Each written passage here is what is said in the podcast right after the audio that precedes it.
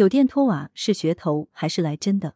滚石屏文熊丙奇，星级酒店一娃一客房，提供三餐，网课期间还有专人看护，网速保证飞快不掉链子。面对这样的广告，正居家办公跟娃抢书房、抢书桌闹得鸡飞狗跳，或是没有老人照顾，只能放任娃单独在家，用了监控还是时刻不放心的家长们纷纷动了心。三月十六日开始。类似酒店托娃广告悄悄出现在朋友圈，从南京酒店兴起，并在晚间蔓延到了深城酒店。三月十七日，《新民晚报》据报道，南京三月十六日暂停中小学线下教学，当天下午一时许，这条广告就在朋友圈传开了。随后，浦东文华东方酒店率先推出托娃海报文案，立刻在各个群和朋友圈传起来。浦东文华的托娃套餐起名“文华无忧网课空间”。直接爆出人民币五千九百元四晚豪华江景房的价格，酒店托娃是噱头还是来真的？从其开出的套餐价格看，恐怕没有多少家长能承受。一周五千九百元，一个月就要两万三千六百元，而能承受这一价格的家长，完全可以自己请高端住家保姆照看孩子上网课了。但这一广告文案能得以广泛流传，还是能反映出某些问题。一是某些行业受疫情冲击面临生存困境，二是孩子居家上网课，怎么照看孩子、辅导孩子作业是很多家长的难题。其实，酒店托娃很难成为疫情防控期间酒店转型的业务。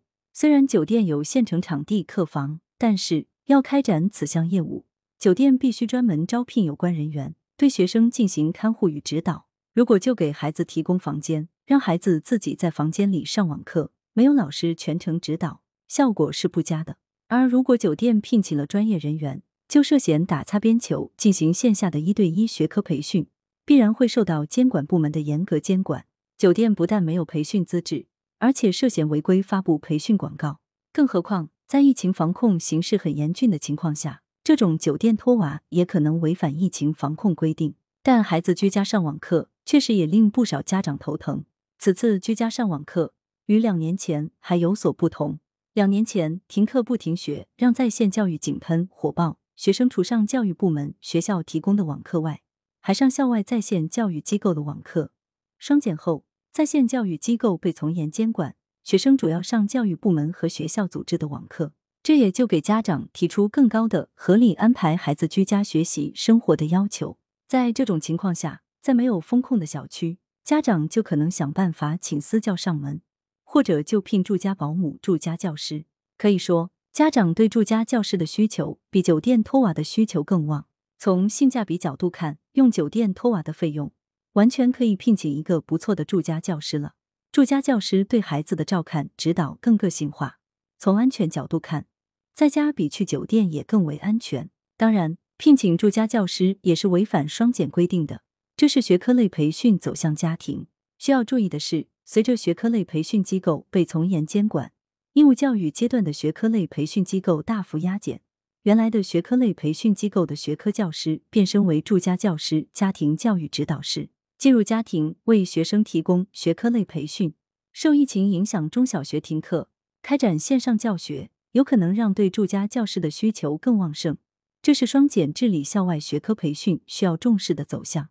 说到底，酒店托娃引起关注，折射出家庭的育儿焦虑。缓解家长的焦虑，一方面需要家长自身转变家庭教育理念，重视花时间陪伴孩子，关注孩子的身心健康发展，培养孩子良好的自主学习习惯。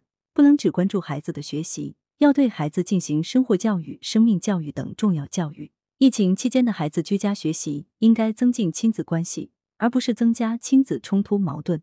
另一方面，则需要考虑双职工工薪家庭的实际情况。如果父母都要上班，孩子独自在家上网课，这是有严重安全隐患的，很难令父母放心。或可出台政策，鼓励企业允许双职工一方在家照看孩子，在一定范围内解决双职工家庭的后顾之忧。作者是知名教育学者，二十一世纪教育研究院院长。羊城晚报时评投稿邮箱：wbspycwb 点 com。